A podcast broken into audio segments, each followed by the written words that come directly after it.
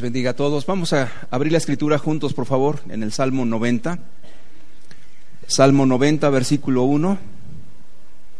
Señor, tú nos has sido refugio de generación en generación. Vuelvo a leer, Señor, tú nos has sido refugio de generación en generación. Quiero hacer una oración al Señor Jesucristo. Padre, ciertamente tú nos has sido ese refugio, Señor, de generación en generación, Señor. Y no hay nada, Señor, que no tengamos si no es por tu bendita mano, Señor. Y hoy queremos suplicarte, Dios, que tú nos hables, que tú nos bendigas, que nos lleves a tu presencia, Señor, para comprender tus palabras, para obedecerte, para amarte por sobre todas las cosas. En el nombre precioso de Jesús. Amén. Volvamos a leer el Salmo 90, pero ahora el versículo 2 nos dice, antes que naciesen los montes y formaste la tierra y el mundo, y desde el siglo y hasta el siglo, tú eres Dios. Él siempre ha existido, Él no tiene principio ni tiene fin. Él es el mismo ayer, Él es el mismo hoy y por toda la eternidad. Versículo 3, vuelves al hombre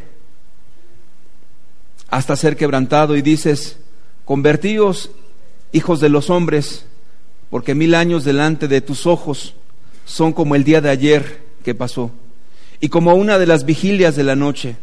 Los arrebatas como con torrente de aguas, son como sueño, como la hierba que crece en la mañana.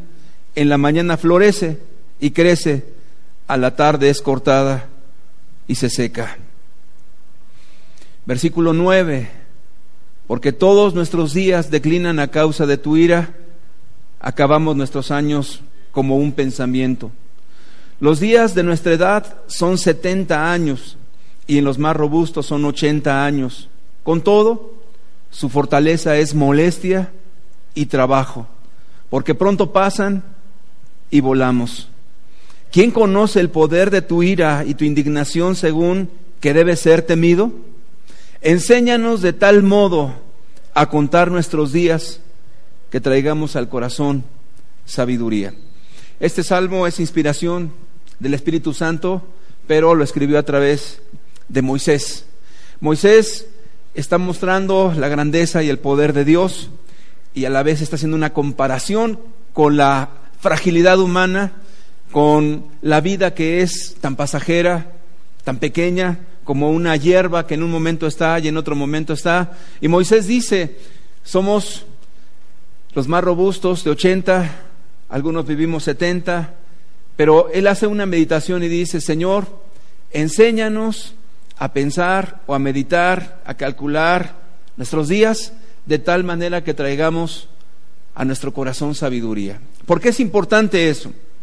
Porque cuando nosotros vivimos esta vida sin Dios, sin estar meditando lo que queremos ni a dónde vamos, simple y llanamente nos perdemos en todo y al final no sabemos realmente en qué en qué invertimos todo lo que hicimos en esta tierra. Cuán importante es eso, que nosotros podamos meditar y buscar a Dios para saber cuáles son nuestros caminos, qué es lo que Dios agrada y qué es precisamente lo que Dios está buscando de nosotros. ¿Por qué comento esto? Porque en las enseñanzas pasadas hablamos que lo más importante es Dios y que si nosotros tenemos a Dios, todas las cosas que hagamos van a ser infinitamente bendecidas. En una ocasión, un predicador dijo las siguientes palabras. Dijo, ¿por qué Dios permite que las personas sigan viviendo? Dice, si al final lo que quiere Dios es llevárselos al cielo y tener allá con ellos un lugar especial. ¿Por qué no después de que los convierte, después de que los perdona, después de que los limpia, por qué no mejor los mata y se los lleva al cielo? Entonces el predicador decía, la respuesta es bien sencilla, porque Dios te deja en esta tierra con un propósito. El propósito no es el tuyo, ni es el mío, es el propósito de Dios. Entonces, cuando tú vives conforme a la voluntad de Dios, estarás preguntando, después de haber conocido a Jesús y estar viviendo en esta tierra, como dijo San Pablo después de su conversión, Señor, ¿qué quieres que yo haga? Señor, ¿en qué quieres que yo invierta mi vida? Señor, ¿qué quieres que yo pueda hacer o qué quieres que yo haga para ti? Señor, ¿qué voy a hacer para darte gloria y honra? Ahora, si nosotros estamos pensando en ello, créeme que nuestros pensamientos se van a encauzar con un propósito, el darle la gloria a Dios, el conocerlo a Él y vivir conforme a sus mandamientos. Ahora, si nosotros no tenemos esa claridad, podemos desgastar nuestra vida, podemos pasar y pasar tiempo y los años y de repente volteas y te das cuenta de algo. ¿En qué invertí mi vida? ¿En qué invertí todo lo que, lo que Dios me dio? ¿Sabes? Yo creo que es muy importante esta reflexión. No sé si usted se enteró, creo que fue una noticia mundial, la muerte de Steve Jobs. ¿Quién fue este hombre? Fue este hombre fue un hombre huérfano, un hombre que sus padres no quisieron y fue un hijo adoptivo en una, en una familia de clase media. Y él creció pues precisamente como un niño adoptivo y de repente él fue llevado a la universidad porque los padres cuando lo dieron, porque esa es la palabra, cuando lo regalaron, le pidieron a la nueva familia que lo iba a adoptar que por favor lo pusieran a estudiar, que estudiara, porque fue un hijo de una estudiante en una universidad. Y los padres accedieron, recibieron a este varón, a este Steve Jobs, de bebé, y entonces él comenzó a asistir a la universidad y comenta que cuando él estaba allí en la universidad, de repente se dio cuenta que realmente el dinero que tenía de su familia lo estaba malgastando allí. Dice, mis padres eran de clase media, los padres adoptivos. Entonces solamente tomó algunas cuantas clases y se salió. Pero él nunca dejó de soñar ni de pensar en qué iba a invertir su vida.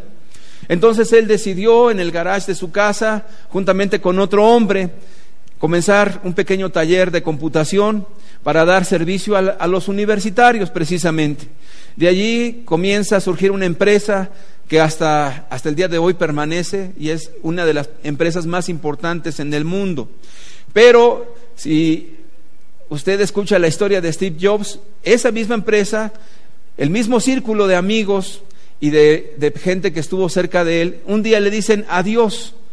Y entonces él de repente dice que pasó años terribles y no, no sabía a qué se iba a dedicar, pues la empresa a la que había dedicado su vida lo había corrido finalmente. Y él mismo dice, es irónico, lo que tú mismo iniciaste, de ahí te corren. Entonces lo que él hizo es volver a reencontrarse y a decir, ¿qué quiero en la vida? ¿Qué deseo en la vida? Entonces comenzó otra empresa y esa empresa también comenzó a florecer de tal manera que volvió a relucir otra vez el talento y la habilidad que Dios había puesto en este hombre. De tal manera que el propósito que él tenía en la vida lo siguió fielmente. Curiosamente, Steve Jobs no es cristiano, él es budista o fue budista, pero él nunca o no hace mucha referencia a su religión, pero sí hace mucha referencia a su vida. Y él dice que llegó un momento a sentirse tan mal que le impactaron unas palabras que leyó precisamente en un folletín de esos de iglesia. Y lo leyó y decía el, el, folleto que una de las cosas que más te hace pensar en lo que es verdadero o en lo que tiene valor en la vida es cuando te enteras que vas a morir. Y entonces él se puso a meditar profundamente en la muerte. Curiosamente, casi nadie medita en la muerte. No sé si tú has pensado el día que vas a morir o, o cómo vas a morir y qué, qué vas a dejar cuando te mueras. Y cómo vas a dejar a tu familia el día que mueras. Bueno, él se puso a meditar sobre la muerte y dice, cuando tú estás ahora entendiendo la muerte, porque después se le detectó un cáncer que finalmente lo mató, él dijo, comienzas a revalorar muchas cosas. Dice, al entendimiento de la muerte o a la luz de la muerte, algunas cosas comienzan a perder valor y otras cosas comienzan a tener valor delante de nosotros. Comienzas a darle valor a lo que consideras que es importante, la familia, o en primer lugar Dios, o las cosas que para ti realmente valen la pena. Y entonces dice, cuando tú vives sabiendo que la muerte está cercano a ti, entonces comienzas a vivir las cosas que son ciertas y que tienen un valor importante para ti.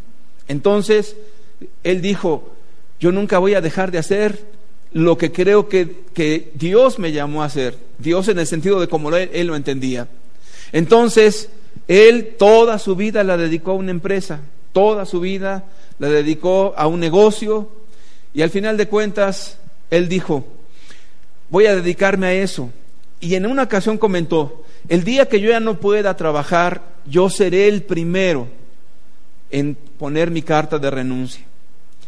Y curiosamente, yo leí esa carta en el periódico y él decía que ya no podía más, pero que se iba a dedicar a trabajar dentro de la misma empresa en otra área.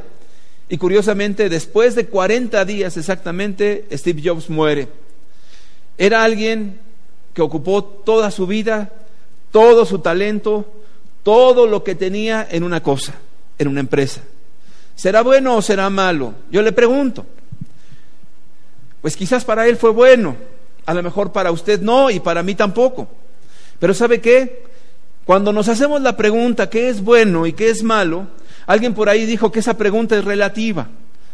Es muy relativa esa pregunta. ¿Por qué es relativa la pregunta? Porque para lo que unas personas es bueno, para otras personas no es tan bueno. Y te voy a poner muchos ejemplos de lo que es ser relativo en cuanto a lo bueno y lo malo. Por ejemplo, un día que llegaron los británicos y pusieron una colonia precisamente en la India, los británicos traían una religión muy clara, de corte cristiano, con principios cristianos.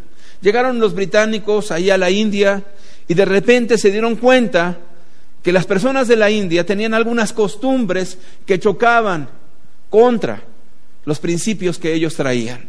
¿Cómo qué, por ejemplo? Ellos creían una cosa, que cuando un hombre moría, inmediatamente la esposa, por ser una mujer virtuosa, tenía que ser lapidada, tenía que morir igual que su marido. Entonces el funeral era más o menos así. Moría el marido y entonces lo quemaban, pero quemaban también a la esposa. Y entonces cuando los británicos vieron semejante cosa, decían, estos son salvajes y están haciendo algo que es contrario, algo malo. Y entonces cuando dialogaban con los líderes de, de las personas de ahí de la India, ellos decían, pero eso es bueno. Además, no solamente es bueno en cuanto a lo que nosotros creemos, las mujeres también lo consideran como un acto virtuoso. El que después de que muere el marido inmediatamente muere la esposa. Eso es bueno. Y entonces empezaban las discusiones, bueno, eso es bueno por lo que tú piensas. Y entonces las personas argumentaban, pues tú estás pensando mal o tú estás haciendo mal. Y cada uno tenía su propia verdad. Entonces, si nos ponemos a pensar con toda honestidad, ¿qué es bueno? Pues lo que es bueno para uno a lo mejor no es bueno para, la, para lo otro. Y así cada persona puede vivir una vida relativa diciendo, bueno, cada quien tendrá su propia verdad, cada quien tendrá su, propia, su propio concepto de bueno. Lo que para ti es bueno, para mí no es bueno. Lo que para mí es bueno, para ti no es bueno y se acabó. Y si nos respetamos, entonces todos nos llevamos bastante bien. ¿Suena correcto eso, no cree? Y si a eso le añade usted que en una ocasión me invitaron a oír una plática respecto al tema de los valores. Entonces por ahí comentaba alguien que los valores se están perdiendo. Entonces alguien por ahí argumentó y dijo, no es cierto, los valores nunca se van a perder. Y entonces alguien dijo, no, es que las cosas buenas ya las están dejando las personas. Están dejando las cuestiones familiares, están dejando este, lo que es vivir en fidelidad, se está dejando la castidad, se está dejando el que los jóvenes hagan lo correcto. Y entonces alguien decía, bueno, pero el que los jóvenes hagan bueno o malo depende de qué. Y entonces alguien comenzó a preguntar algo sumamente interesante y dijo, bueno, pero ¿qué son los valores al final de cuentas? Y entonces alguien respondió y dijo, los valores, pues es algo que se le asigna a algo y se le da prioridad. Y entonces se dice que eso vale la pena. ¿Y quién le da el valor? Las personas. Entonces por ahí alguien dijo de manera muy acertada que los valores no se pueden perder. A ver, vamos a seguir pensando, los valores no se pueden perder. porque los valores se los aplica a cada persona. Entonces, si yo creo que la familia para mí es algo que vale la pena, yo me voy a dedicar a mi esposa y a mis hijos, porque creo que eso vale la pena. Para mí eso tiene un valor muy grande y no lo voy a descuidar, porque para mí eso es importante. Pero para otros quizás eso no sea lo más valioso, sino que lo valioso sea la empresa, como en este caso Steve Jobs, y él va a vivir y su vida va a girar en torno a eso. Pero vamos a, a poner otros ejemplos. Supongamos que ahora para las personas lo que valga sea las relaciones libres entre la gente soltera y que se pueda tener esos vínculos libres y que eso valga la pena o que eso se le dé un valor. Entonces, si partimos de ese concepto, efectivamente, los valores no se pierden, sino que van cambiando. Y al ir cambiando los valores, pues la gente ahora le va a dar valor a otra cosa, pero no se pierde, ¿sí me entiende? Si es la familia, ahora va a ser la relación libre, ahora va a ser la relación sin matrimonio, pero la gente va cambiando sus valores, se van transformando, se van cambiando, pero no se pierden. Entonces, cuando usted escucha estas cosas, no deja uno de pensar algo. Realmente el mundo se va a trastornar porque como no hay algo que les vaya guiando en, en lo que es bueno y en lo que es malo, y ya dijimos que el concepto de bueno y malo es relativo, al igual que los valores también se vuelven relativos, entonces todo va transformándose en la sociedad. ¿Sabía usted, por ejemplo, que la homosexualidad, que ahorita cualquiera que hable en contra de eso lo crucifican, lo apedrean y, le dicen que es una persona cerrada y que es un homofóbico. Bueno, déjeme decirle algo. Apenas 20 años atrás, en las cuestiones psicológicas, en lo que es un libro que se llama el DSM-4, donde están catalogadas todas las patologías que se conocen, estaba precisamente la homosexualidad como una desviación sexual. Todas las personas que han estudiado esos temas están totalmente de acuerdo. Hace 20 años eso era una patología. Pero como los valores van cambiando, ahora eso no es patología, eso se llama preferencia ahora. Entonces se comienza a cambiar el concepto y a decir, eso es normal. Ahora, si usted dice que es anormal, como la sociedad ha adoptado un valor a algo, lo apedrea porque la sociedad está continuamente defendiendo sus valores cambiantes. Y como eso ahora tiene una relevancia, pues políticos están en ello, artistas están en ello y mucha gente está en ello, cualquiera que se atreva a hablar en contra de eso es digno de ser rechazado y es digno de ser señalado o enjuiciado inclusive. Bien, pero déjeme decirle que en ese sentido hay otras propuestas todavía más interesantes. Por ejemplo, en Europa se está proponiendo que ahora la cuestión de los abusos sexuales, que es un delito en cuanto a los niños, o la pedofilia, como usted le quiera llamar, sea también ahora un concepto normal cuando hay un consenso con el menor. Y se está proponiendo que eso inclusive también tenga un cambio. ¿A dónde vamos con todo esto? ¿O a dónde nos está llevando todos estos cambios? Pues precisamente a que cada quien tenga su propia regla, su propia norma, su propia forma de pensar, que cada quien viva como quiera vivir y entonces en ese sentido todos van yéndose en una dirección, otros en otra, y el mundo va marcando pautas de conducta y sabes qué, el problema está aquí, que como no hay una claridad en las cuestiones morales, ni en lo bueno ni en lo malo, créeme que este mundo cada día se está volviendo más relativo. En otra ocasión hubo una conferencia magistral refiriéndose a la maldad. Y entonces decían, ¿qué es maldad? Otra vez, un concepto relativo. Decían, maldad es aquello que se le origina o se le, se le hace un mal al prójimo como matarlo, por ejemplo. Y entonces decía, no, es depende de los intereses de cada quien, porque o no en las guerras, a los soldados que van y matan a las personas, no les dicen que están este, haciendo un delito, no les dicen que están ofendiendo a Dios, no les dicen absolutamente nada de eso. Es más, eso de maldad es algo relativo. Y otra vez se comienza a filtrar en nuestra mente, en nuestras familias, en nuestra forma de pensar, todas aquellas cosas que son meramente relativas. ¿Por qué? Porque esta sociedad ha perdido la brújula por una razón muy sencilla. Lo que nos va a guardar y a salvaguardar es la sagrada escritura, no otra cosa. ¿Sabe por qué? Porque los principios de Dios son eternos. En una ocasión Jesucristo dijo que el cielo y la tierra pasará, pero sus palabras no iban a pasar. La gente puede cambiar sus conceptos. La gente puede ir haciendo relativo todas las cosas, pero Dios no es relativo. Dios tiene principios tan perfectamente claros. Vayamos a eso de la homosexualidad. La escritura lo marca como una cuestión pecaminosa.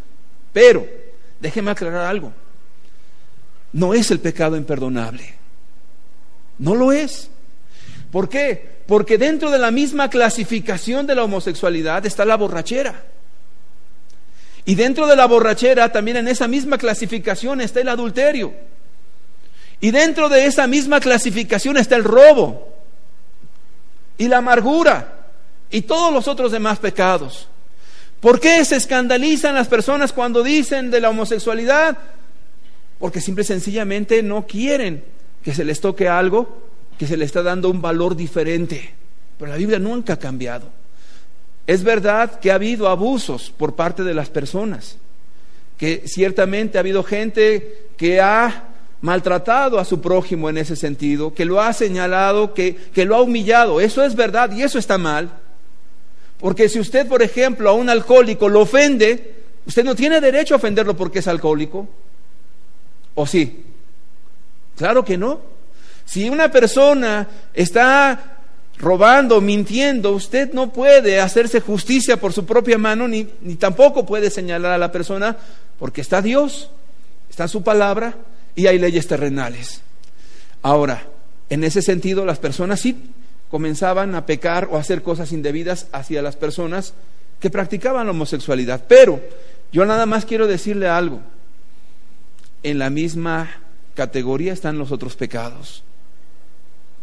Exactamente igual.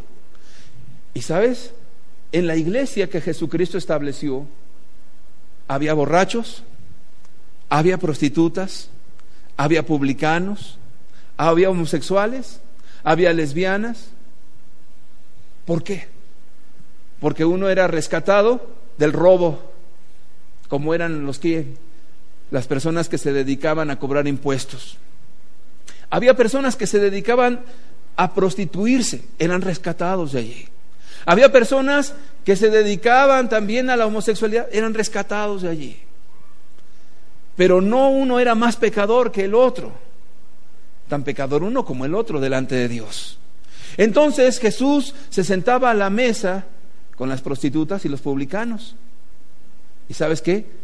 Los, quería ganar para el reino. En una ocasión se me acerca una persona y me dijo, oye, yo vi a un hombre que se viste de mujer, a un travesti, transvesti. Y dice, yo, yo no quise ni acercarme a él. Es más, ni siquiera saludarlo. Y me pregunta, ¿tú qué opinas? Pues yo lo hubiera saludado.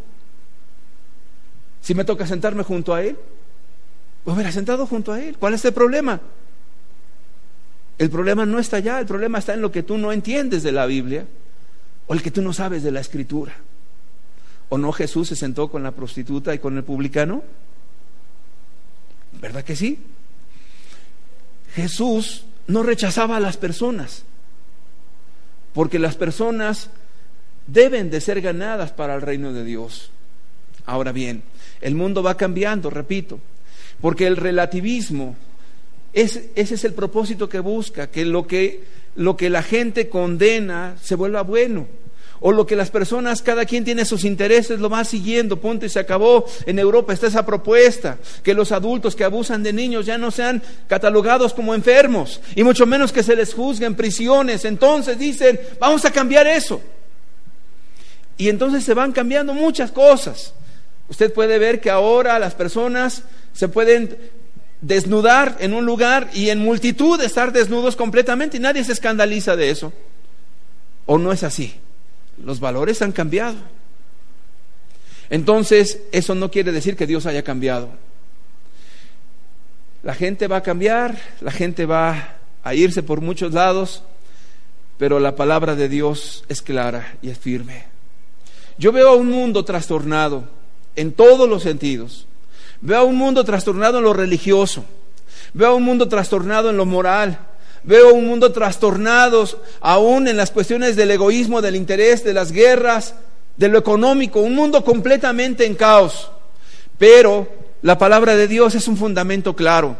Si nosotros nos apegamos a la escritura para encauzar nuestra vida conforme a eso, vamos a evitar el relativismo. Vamos a evitar que nuestra vida sea solamente algo que transcurra en la múltiple vida de muchos, sino que tendrá un propósito conforme a la voluntad de Dios, los mandamientos, los principios de Dios. Ahora, si nosotros estamos hablando de Steve Jobs y que él dijo, cuando supe de la muerte, entonces mi vida tuvo un cambio y le di valor a otras cosas. No necesitas experimentar eso. Porque el verdadero cristiano tiene la palabra de Dios y la palabra de Dios te dice claramente que es importante. Y cuando tú tienes esa claridad, no te vas a apartar de eso, porque está completamente confirmado que los principios de Dios funcionan, porque llevan siglos y siglos y siglos y la palabra de Dios permanece. La gente cambia, la cultura cambia, la forma de pensamiento cambia, la moralidad cambia, pero la palabra de Dios no sigue siendo la misma. Los mismos principios que se aplicaron en la Edad Media son los mismos principios que funcionan ahorita, los mismos principios que se aplicaron muchísimo antes cuando Dios dio su ley a través de Moisés, son vigentes, no han cambiado. Entonces, ¿quieres en verdad no perderte en esa diversidad de argumentos, de dichos y de palabras? ¿Quién tendría la razón entre los británicos y los indios? Los de la India, pues. ¿Quién tiene la razón? Dios. Ni los británicos ni los de la India. Entonces, eso es muy importante porque hay una autoridad mayor, porque hay un nombre que es sobre todo nombre, es el nombre del Señor Jesucristo. Su palabra es eterna y sus principios son eternos. Las leyes del país van a cambiar, las leyes del mundo van a cambiar, pero las leyes de Dios permanecen inmutables. Entonces, esa es la salvaguarda del pueblo cristiano, de la iglesia, de no irse con la corriente del mundo. Y si al rato se le da valor a cualquier otra cosa superficial y la gente quiere vivir conforme a esos principios o a esos valores, no importa, ellos van a seguir porque no tienen una brújula, no han respetado el principio de Dios porque no lo conocen. Pero si tú lo conoces, no importa para dónde se mueve el mundo. No importa que si el mundo al rato le da valor a tener eh, relación con animales, con su caballo, porque hay muchas cosas que tienen esa tendencia. No sé si usted sepa que algunos millonarios han dado su fortuna para su caballo o para su perro, y hay lugares especiales para el perro. Entonces, ya sabe usted para dónde se va encauzando eso. Hay un pecado ahí en la escritura que se llama bestialismo, es decir, cohabitar con animales, tener relación con animales. Dios no cambia. El mundo cambia, sus valores cambian, porque sus valores no tienen fundamento. Porque dependiendo de los intereses y de las perversiones de cada persona, y si tienen autoridad y son intelectuales o son personas de influencia, van a cambiar las cosas. El aborto va a ser normal, ya lo es. Y el que opine lo contrario, lo van a apedrear y lo van a hacer pedazos. El mundo cambia. El mundo puede decir inclusive que matar ancianos también como la eutanasia es normal. El mundo va a decir eso. El mundo va a decir que el aborto es normal. El mundo va a decir que tener relación con animales es normal. El mundo va a decir que las relaciones libres es normal. El mundo que diga lo que quiera, que cambie sus valores, que se trastorne. Pero Dios sigue siendo el mismo. Y su palabra no cambia ni tiene variación alguna. Entonces, si nosotros nos encauzamos por el camino correcto, nuestra vida va a ser grandemente bendecida. ¿Qué es importante? ¿Qué es la prioridad? Primeramente es Dios. Y si tengo yo a Dios y Dios me ha perdonado, tengo una vida por delante para servir a Dios, teniendo un equilibrio en mi vida de lo que Dios le da importancia. ¿A qué le da importancia a Dios? Amarás a Dios y a tu prójimo como a ti mismo. ¿Quién es más importante después? ¿Quién es tan importante después de Dios? ¿A quién le da importancia a Dios? A tu familia, a tu matrimonio, a tus hijos. Entonces quiere decir que le tienes que dedicar bastante tiempo a eso. Y no te vas a mover de allí. Quiero yo ponerte un ejemplo muy sencillo. Todo lo que nosotros nos aplicamos tiene un beneficio y una bendición. Si usted tiene un jardincito pequeño o grande en su casa, no importa, o, plantas, para que esas plantas estén bien, usted las tiene que regar, les tiene que cortar las hojas secas, las tiene que barrer, las tiene que abonar y las cuida y las cuida. ¿Cuál es el resultado? Que es un lugar muy agradable porque alguien le está dedicando tiempo.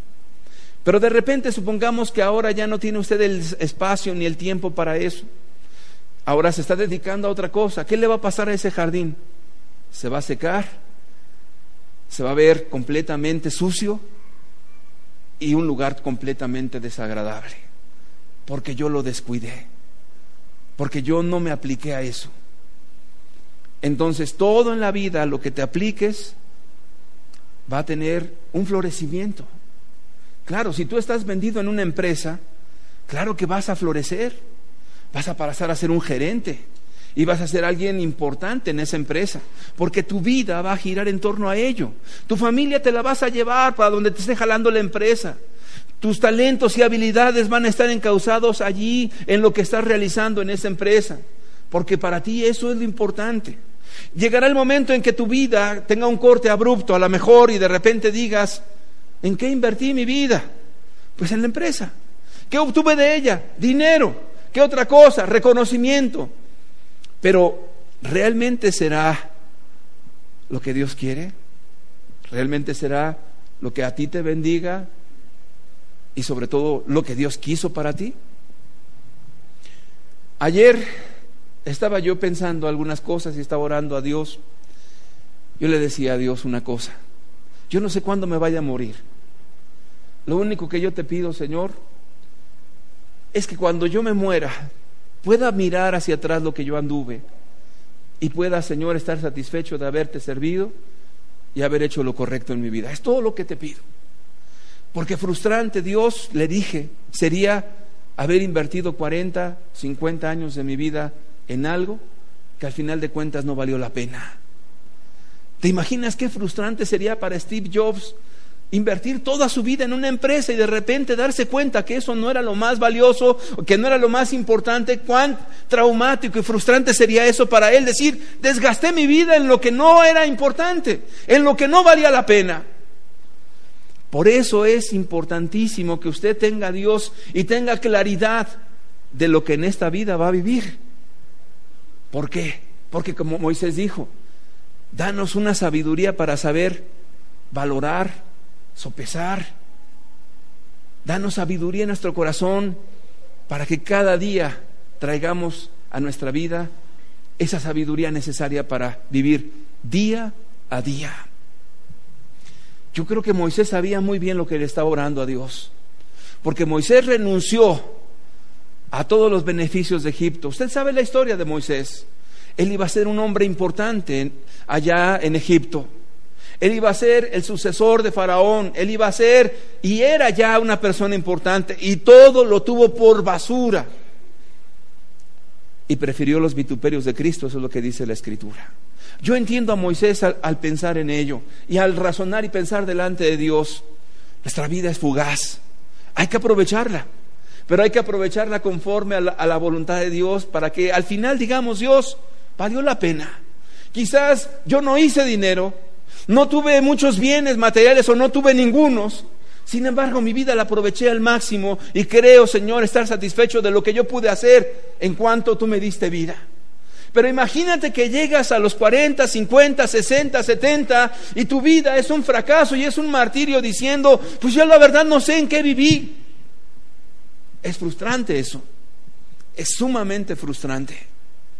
¿Y sabes qué? Tan frustrante es que las personas llegan inclusive a deprimirse y estar en una condición completamente horrorosa.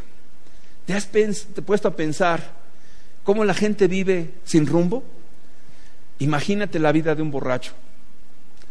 Alguien que fue una carga para su familia, que no trabajaba, alguien que le tenían que estar dando de comer, Alguien que de repente por sus impertinencias de borracho le amargó la vida a sus hijos, le amargó la vida a su mujer, le amargó la vida a los compañeros de trabajo cuando lo tenía. Y su vida realmente fue parásita siempre, siempre viviendo del que le dieran algo y que causando siempre una lástima en derredor de la gente que estaba ahí. Y siempre viviendo una vida de miseria y ya tirado en la calle el hombre viviendo una vida completamente en la miseria.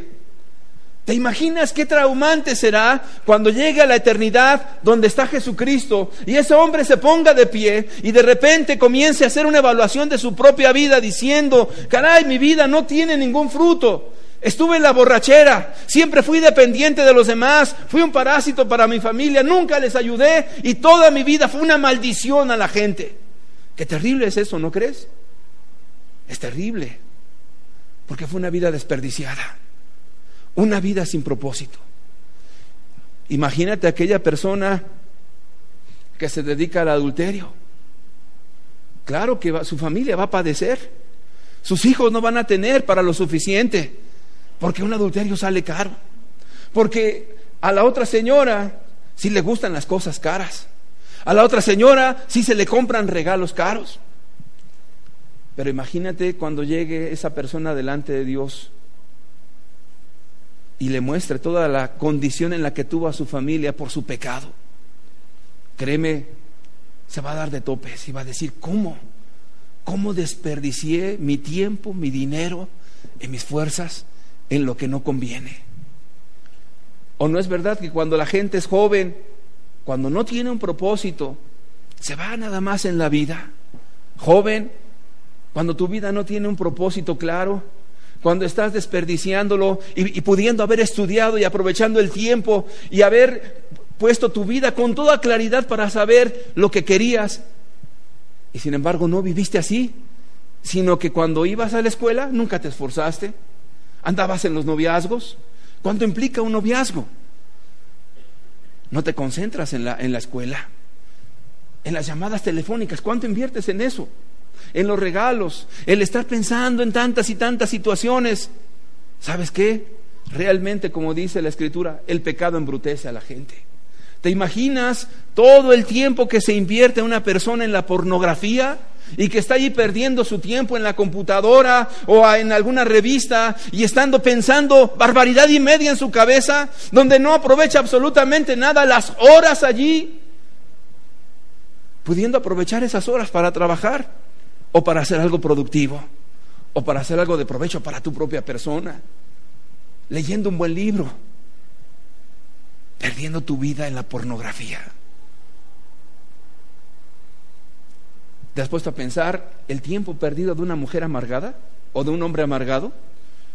Una persona que nada más está viviendo odiando, con los rencores, con, con, los odios en su corazón, maldiciendo a la gente y viviendo una vida en miseria como si fuera una prisión de oscuridad, donde la persona es infinitamente infeliz, en la peor de todas las cosas, amargado o amargada.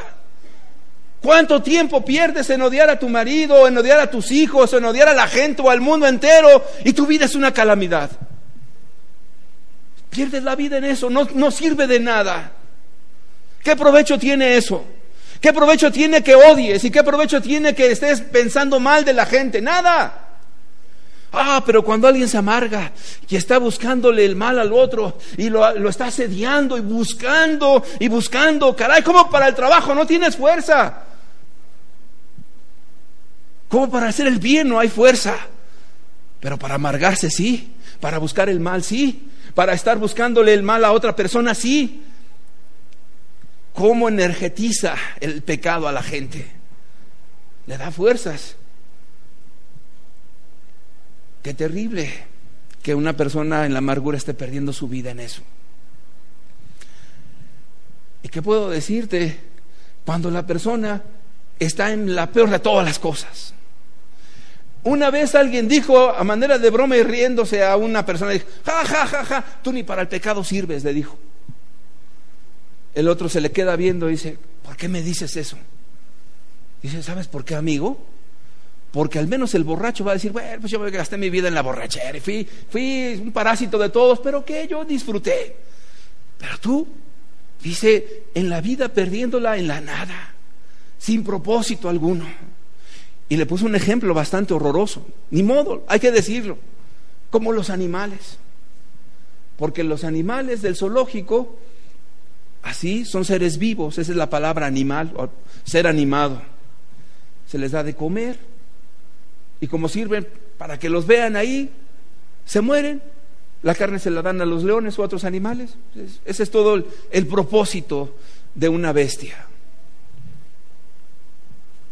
Dios dice en la escritura que nos hizo mucho más que los animales. Nos hizo un poco menor que los ángeles, pero nos hizo a, su imagen y semejanza. Entonces Dios le dio una dignidad al hombre y la escritura dice que le puso por sobre toda la creación. Imagínate. Pero cuando una persona su vida la desperdicia en la droga, su vida la desperdicia en la fornicación, su vida la desperdicia en nada. Ya cuando eres una persona adulta, quieres trabajar o quieres estudiar, ya no puedes. Todo tiene su tiempo, dice la escritura. Todo tiene su tiempo en esta, en esta vida. Imagínate una persona celosa, ¿sabes cuánta energía gasta en sus celos? Una persona que vive en los celos no puede vivir. Estaba buscándole en el teléfono al marido a la esposa allí. De repente le llega al trabajo de manera sorpresiva y lo anda siguiendo por todos lados y le anda buscando. Fíjate que una vez una mujer que era infinitamente celosa no podía dejar que su marido saliera a la calle porque ahí iba tras él. Y, ya se imaginaba alguna cuestión y iba, iba con él ávidamente buscando encontrar a la mujer con la que andaba su marido. No, hombre, la mujer vivía un infierno. Y cada vez de que llegaba el Señor, olvídate, se echaban unas peleas para luego no encontrar nada, medio reconciliarse otra vez y otra vez volver a lo mismo. ¿Tú crees que eso es vida? ¿Tú crees que eso realmente aprovecha, aproveche y en el día en que tú estés delante de Dios digas, Señor, pues yo viví para los celos. Ahí está la persona que ha tenido y acumulado grandes riquezas, grandes riquezas porque vivió para eso. Y el día que tú le pides algo para los pobres o para la, gente necesitada, no tengo. Tus riquezas van a ser tu sepultura, amigo y amiga. Sí, porque la escritura dice que a esta gente se le enseña a ser dadivosos. Jesús siempre habló de eso. Tu propio dinero te va a ser el fuego que te consume en la eternidad. Sí, no, no se lo des a nadie, a ninguna persona aragana, estamos de acuerdo. Pero hay gente pobre, hay huérfanos, y hay gente que en tu cara, y tú te lo sabes perfectamente, no tiene los recursos necesarios. Tus riquezas te van a hacer tu sepultura. Una vida que no sirvió para nada. Qué grandes cosas se pueden lograr en la vida, ¿no cree? Pero a, la luz de la muerte y más de la eternidad, todo lo que hagamos en esta vida de nada nos sirvió. Si no es conforme a la voluntad de nuestro Dios. Vamos a la escritura, por favor, en el libro de Eclesiastés.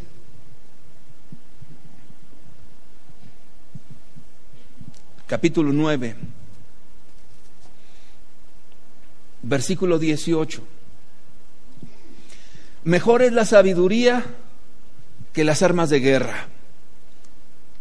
¿Qué pedía Moisés? Que trajéramos a nuestro corazón, ¿qué? Sabiduría. ¿Y qué dice aquí? Mejor es la sabiduría que las armas de guerra. ¿Y cuál es el principio de la sabiduría? El que lee la Biblia. El principio de la sabiduría es el temor a Jehová. Mejor es la sabiduría que las armas de guerra. Pero fíjese la otra parte de lo que dice ahí ese versículo. Pero un pecador, pero un pecador, pero un pecador destruye mucho bien. Es decir, que un pecador no sirve más que para destruir a la gente, destruir bien, destruir lo bueno, conforme a la escritura. Destruir los propósitos de tus hijos. En lugar de estar de borracho, deberías de trabajar y esforzarte para dar lo mejor a tus hijos.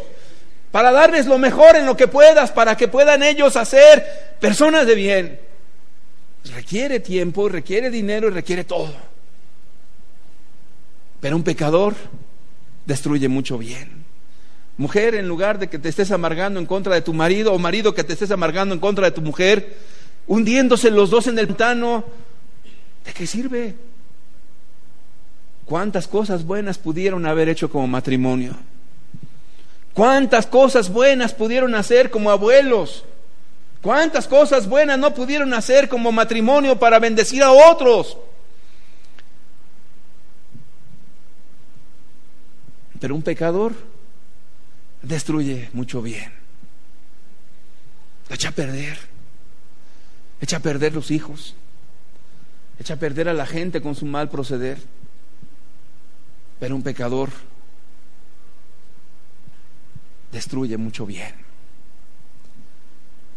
La buena noticia es que todos vamos a comparecer ante, ante Jesús, ante el tribunal de Cristo, dice la palabra. Vamos a estar de pie delante de Dios. ¿En qué invertiste tu vida, tu tiempo, tu dinero, tus fuerzas?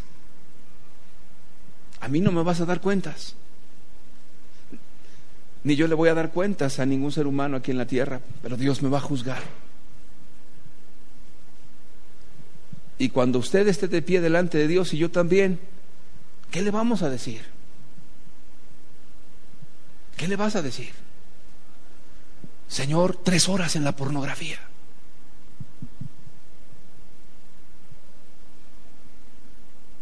Tres horas que pudiste haber trabajado ocupando tu fuerza en bien hacer.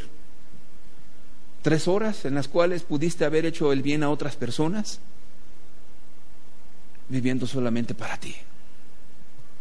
Pero un pecador destruye mucho bien. Y si le hiciste daño a alguien, olvídate, destruiste mucho bien.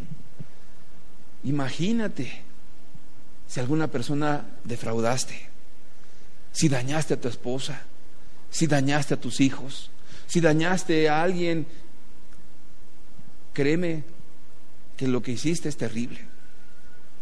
Un pecador destruye mucho bien. Y Dios no te puso para hacer maldición. Dios no te puso aquí para que seas maldición. Te puso aquí para que seas bendición. Te puso aquí para que tú bendigas a otros. Te puso aquí para que aproveches tu vida en cosas que convienen conforme a la escritura. Y cuando una persona vive en pecado, ya no piensa bien. Déjame ponerte un ejemplo. Allá en la Rusia, en la Rusia comunista, por los años 1950 aproximadamente, en los tiempos de Stalin, vino a Rusia una gran hambruna, pero terrible hambre. Entonces, en ese tiempo, la única manera de salvaguardar al pueblo, a la gente, que era muchísima, Usted sabe que Rusia es infinitamente grande y la población incontable casi. La única forma era tratar de salvaguardar o tratar de buscar la manera de ayudar a la gente a través de los alimentos que se producían. Entonces sale un señor con un concepto llamado la vernalización. Ese concepto de la vernalización era una teoría que sacaron en los años 1950 en Rusia, que más o menos rezaba así, que si a una semilla tú la expones a la intemperie, con el tiempo esa semilla se está haciendo resistente. Algo así como la teoría de la evolución aproximadamente, algo parecido a eso, pero en las semillas. Entonces, el señor Lisenko dijo y sacó ese concepto de la vernalización y donde decía que el trigo, la semilla del trigo, si era expuesta a las altas temperaturas, en las condiciones atmosféricas de Rusia, que es muy fría, entonces se podían sembrar todos los campos de trigo y eso iba a acabar con la hambruna, porque obviamente se requería que el año siguiente se alimentara toda la población. Stalin creyó en la vernalización, creyó en los estudios de Lysenko y dijo, adelante. Entonces se invirtieron grandes cantidades de dinero para, para esa investigación. ¿Y sabe qué fue lo que hicieron? De repente a todos, a todos los, los, campesinos les dijeron, vamos a sembrar en épocas de frío, no importa, vamos a invertir todo, pusieron o apostaron todo en eso. Curiosamente, vino el invierno ruso, que es de los más crudos del mundo, y entonces, ¿qué cree? Que el trigo no se dio se pudrió la semilla y se perdió todo. No paró ahí el asunto. Mucha gente murió a causa del experimento fallido de Lysenko.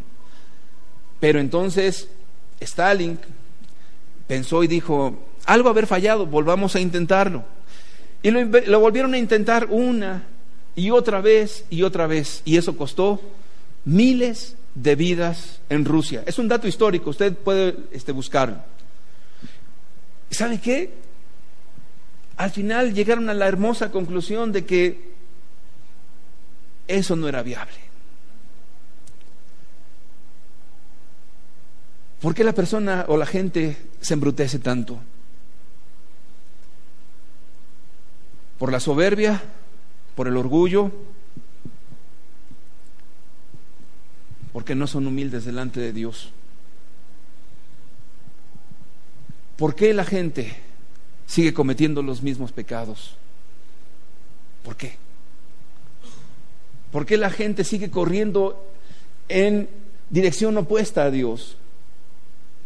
¿Por qué la gente insiste todavía de manera soberbia en quitar los principios de Dios, los fundamentos, y decir, no, no, así no es, es así? Y es así, el aborto es así, y lo que es también la eutanasia es así, y también lo que es, lo que sea de pecado es así. La soberbia. Sea Dios veraz y todo hombre mentiroso, dice la Escritura. La palabra de Dios es verdad. La, la, palabra no va a pasar jamás. Los hombres intelectuales pasarán y Dios no. Dios sigue siendo el mismo. Porque lo más insensato de Dios, dice la Escritura, es más sabio que Dios. Y no importa que vengan todos los intelectuales del mundo y digan que lo de Dios no sirve. ¿Cuántas veces en la ilustración dijeron, lo de Dios no es cierto? Los grandes intelectuales han pasado y Dios permanece. Su palabra sigue siendo tan clara y tan fuerte y guiando a generación tras generación, obviamente de aquellos que quieren. Entonces, ¿a qué te llamó Dios? ¿Cuál es el propósito de Dios para ti? No es malo ser empresario, no es malo ser industrioso, no es malo estudiar cuando tienes a Dios en primer lugar y eres una persona que conoce los principios de la escritura y sabes lo que es importante. Quiero que me acompañes a Eclesiastés capítulo 9, ahora en el versículo 10. Este versículo me lo dio mi hijo hoy en la mañana y por eso lo quiero tomar porque es muy importante, creo que es algo que va conforme al tema. Todo lo que te viniere a la mano para hacer, hazlo según tus fuerzas, porque en el sepulcro a donde vas no hay obra, ni trabajo, ni ciencia, ni sabiduría. Y entonces mi hijo me hizo una pregunta en la mañana, tomó otra Biblia y dijo, oye papá, ¿por qué ahí dice sepulcro? Y aquí en esta Biblia, que también es Reina Valera 1960, dice Seol. Y cuando me hizo esa pregunta, yo me quedé pensando un momento y le dije, este, qué observador eres, no, no me había dado cuenta de que en una, en una misma Biblia, de la misma versión, dice sepulcro y en la otra dice Seol. La respuesta es clara. Tanto Seol como sepultura tiene un concepto igual, es lo mismo. Y en ese sentido, cuando los testigos de Jehová malinterpretan estos versículos, por eso dicen no hay infierno, no hay eternidad. Cuando la persona muere en sus pecados, muere y se quedó en la tierra, por la traducción. Pero la palabra sepulcro también significa Seol. Bien, ¿por qué digo que viene con el tema este versículo que, que mi hijo me lo dio? Por una razón muy sencilla. Todo lo que te viniere a la mano para hacer, hazlo según tus fuerzas. Fíjate qué profundo es el pasaje. Cuando estés muerto, ya no puedes hacer nada. Cuando mueras, se acabó la oportunidad de arreglar lo que puedes arreglar. ¿Cuál es el engaño que traemos en el corazón? Dice la escritura que Dios ha puesto eternidad en el corazón del hombre. Y a veces por ese concepto o en esa actitud que tenemos, nunca pensamos que a lo mejor nos vamos a morir mañana. Estamos pensando de aquí a cinco años, a diez años, a veinte años, a treinta años. Y en algunos pasajes muy importantes, como aquel hombre que estaba edificando graneros, le dijo Jesús, y este necio, esta noche vienen a pedir tu alma, o sea, esta noche te mueres. Y entonces el otro pasaje del rico que estaba haciendo banquete todos los días con esplendidez, estaba la necesidad en su casa ahí con ese hombre Lázaro que tenía hasta llagas y venían los perros y le lamían las llagas y este hombre comía y comía con avidez en sus banquetes, en su esplendidez, nunca se acordó de la gente y de la necesidad ni de nadie. Vivió para él. En otras palabras, el versículo este quiere decir, que mientras tienes vida, puedes cambiar. Puedes hacer cosas que vayan a restaurar lo que está completamente mal. ¿Tienes un problema con alguien? Ve y háblalo. Arréglalo. ¿Estás distanciado con alguien? Ve y acércate con la persona y háblale. ¿Le debes dinero a alguien? Ve y págale. ¿Tienes alguna rencilla con alguien? Ve y ponte de acuerdo con él, pídele perdón. Tienes la oportunidad de hacerle bien a alguien, hazle el bien. Tienes la oportunidad de pasar tiempo con tu familia, pasa tiempo con tu familia. Es más, yo te, quiero invitar a que pienses como Steve Jobs ahora. Si te vas a morir mañana, ¿qué vas a hacer hoy? No, mañana ya no, hoy en la noche. ¿Y mañana qué vas a hacer?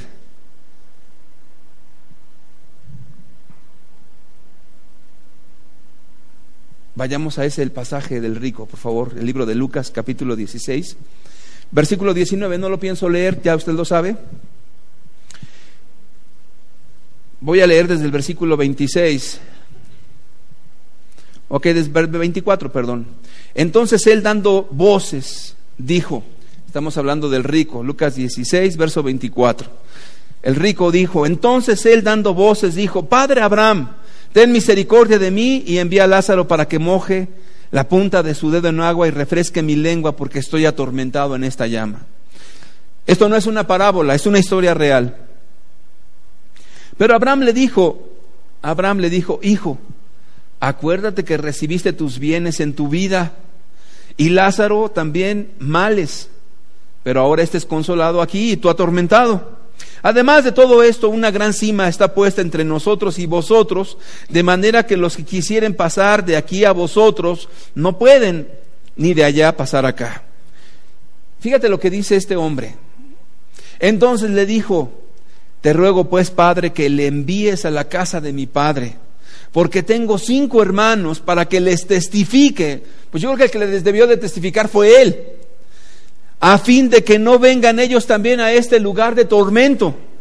Y Abraham le dijo, a Moisés y a los profetas tienen, óiganlos, es decir, les dijo, ¿sabes qué le dijo Abraham? La Biblia tienen, porque eso es Moisés y los profetas, es el Antiguo Testamento, la Biblia tienen.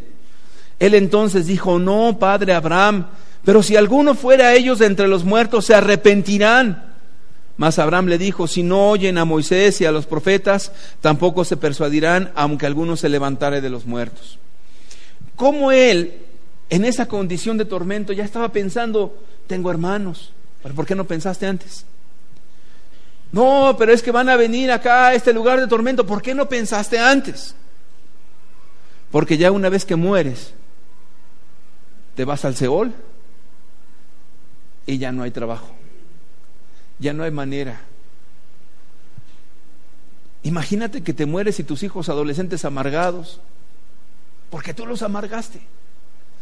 Y allí en el Seol estés diciendo, mis, mis hijos, están amargados mis hijos, yo les hice la vida miserable, mis hijos están bien mal porque yo les puse tropiezo, me amargué, les dije palabras, los corrí, los ofendí, mis hijos. Ya no se puede hacer nada.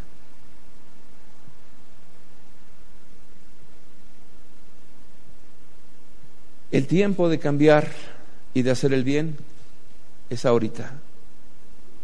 Después ya no. Si tú no inviertes tu vida para hacer el bien, estás camino a la perdición y ni cuenta te has dado. Termino con un pasaje en la escritura, el libro de Efesios,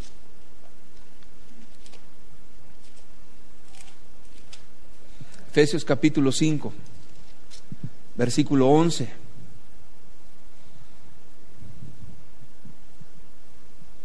Efesios 5, verso 11 dice, y no participéis de las obras infructuosas de las tinieblas, sino más bien reprendedlas. Porque vergonzoso es aún hablar de lo que ellos hacen en secreto. Mas todas las cosas, cuando son puestas en evidencia por la luz, son hechas manifiestas porque la luz es lo que manifiesta todo. ¿Y quién es la luz? Dios es la luz. Por lo cual dice, te está diciendo a ti y a mí, despiértate tú que duermes y levántate de los muertos y te alumbrará Cristo. Despiértate tú que duermes. ¿Por qué te está diciendo eso? Porque el pecado produce muerte, porque la paga del pecado es muerte. No se está refiriendo a que moriste físicamente, se está refiriendo a que las personas cuando están en pecado, por el mismo pecado, están en una muerte espiritual.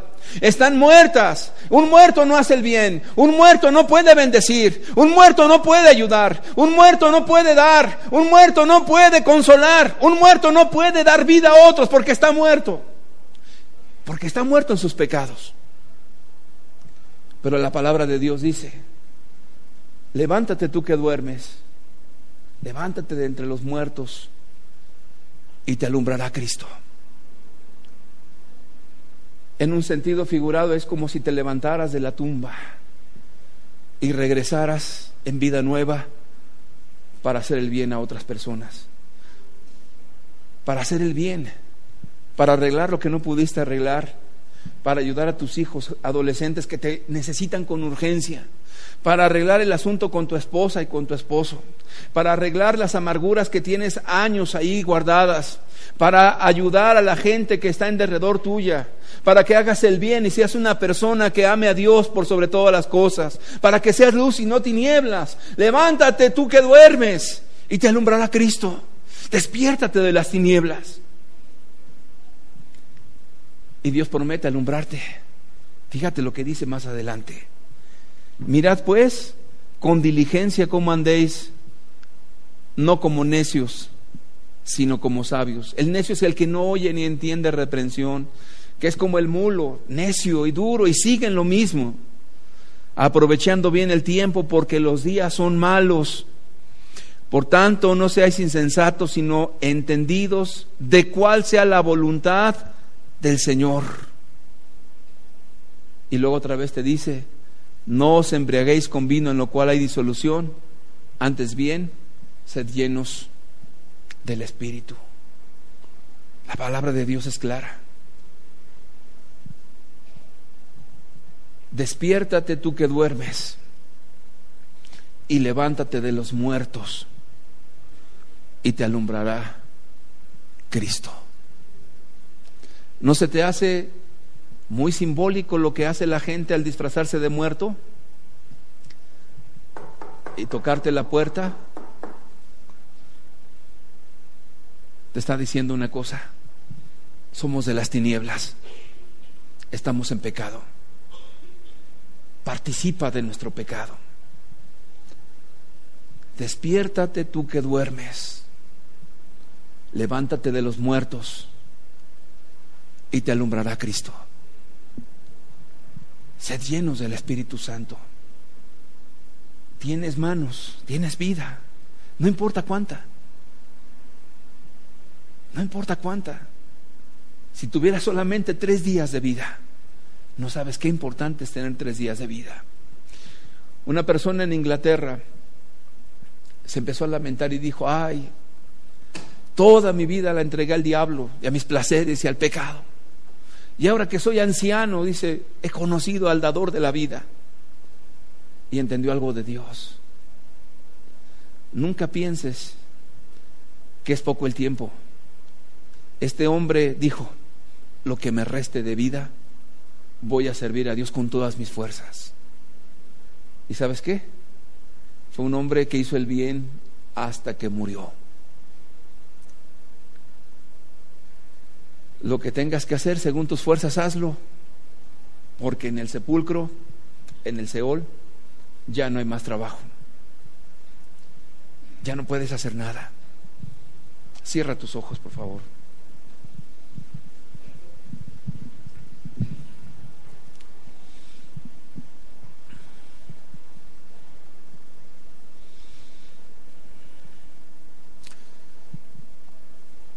Yo creo que Dios te está hablando. Yo estoy seguro que el Espíritu Santo te ha hablado. Estoy seguro.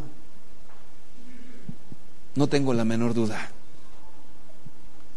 De lo que sí dudo, sinceramente, te lo, te lo comento, es que vayas a obedecer a Dios. Que a lo mejor pienses, todavía falta mucho para que yo pueda gustar la muerte. O yo no creo que existe el infierno. Yo no creo semejante cosa.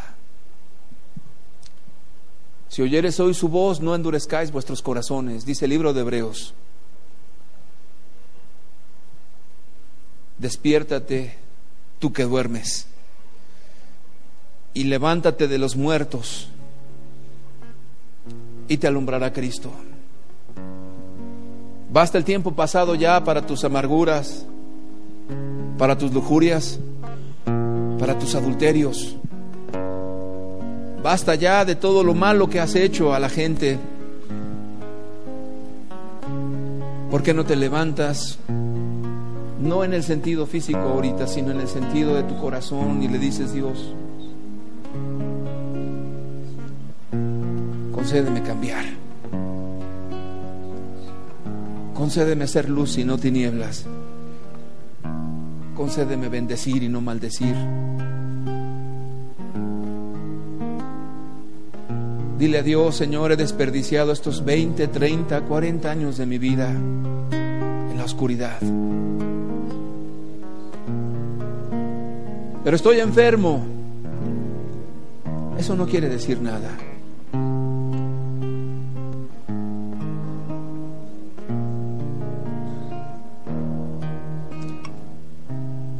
Tiempo tan hermoso te da Dios. No sabes cuánto. Para que utilices tus manos para trabajar, para tocar a tus hijos y decirles, perdónenme, He sido un hombre malo. Quiero ayudarles. Quizás tus hijos te vean con incredulidad y digan, no es cierto. No te desanimes por eso. Demuéstrale a Dios que en verdad le amas. Cuando Pablo se convirtió, los cristianos decían, este era el que en otro tiempo perseguía a los cristianos. Algunos dudaban de su conversión, cuánto más se esforzaba él en hablar de Jesucristo.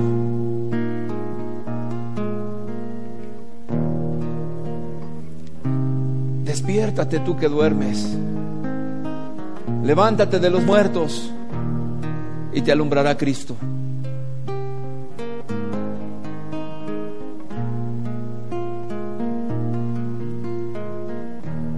Ya no vivas más para ti, porque el ocuparse de la carne muerte. Pero el ocuparse en el Espíritu es vida y es paz.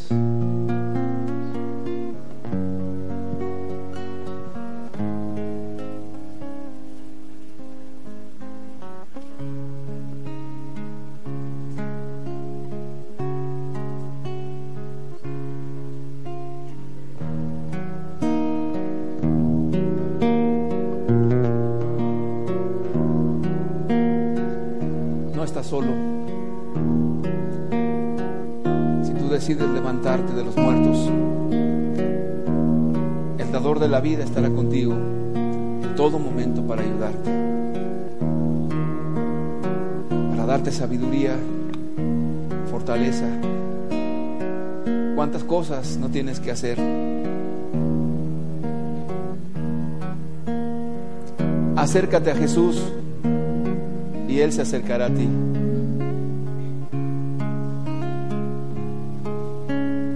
Humillaos pues bajo la poderosa mano de Dios y Él os exaltará cuando fuere tiempo.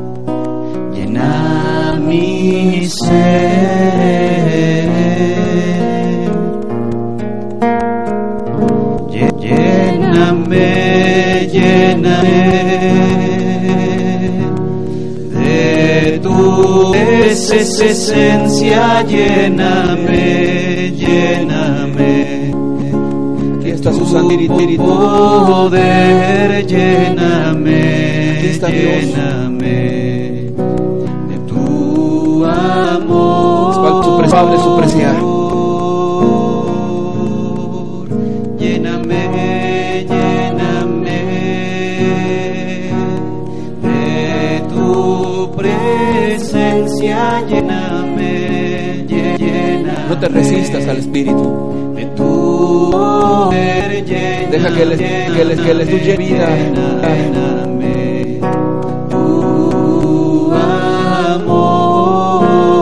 Deja que la luz de Jesús alumbre tu camino.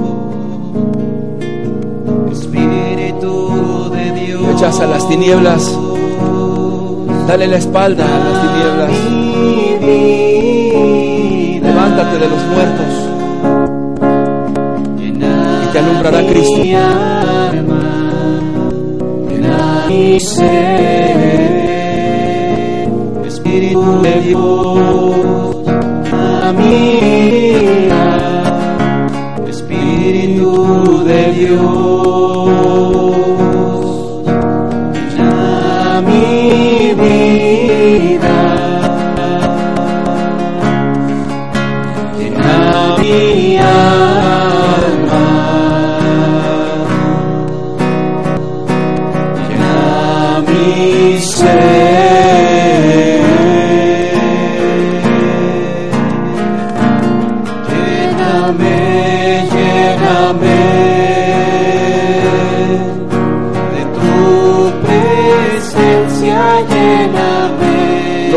Te separa de Jesús es el pecado. Renuncia ahora al pecado. La mano de Jesús está extendida. Renuncia a todo pecado. Confiésaselo a Jesús. Apártate de tus malos caminos. Entrégale tu vida a Jesús. Sé libre. Escucha la voz del Espíritu Santo.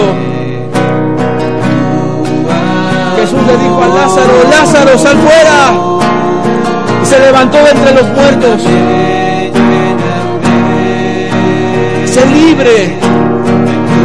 Jesús vino a abrir la puerta de las cárceles, de las prisiones de oscuridad. Jesús vino a deshacer las obras de las tinieblas.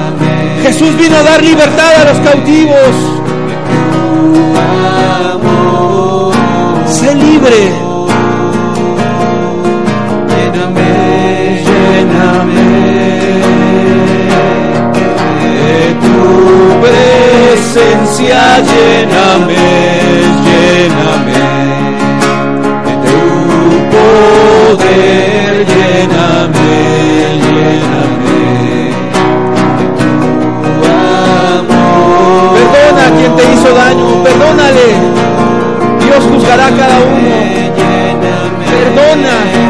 los hombres sus ofensas. Deja que el amor de Dios llene tu corazón. Deja que el amor de Dios llene tus pensamientos. Perdona a todo aquel que te dañó.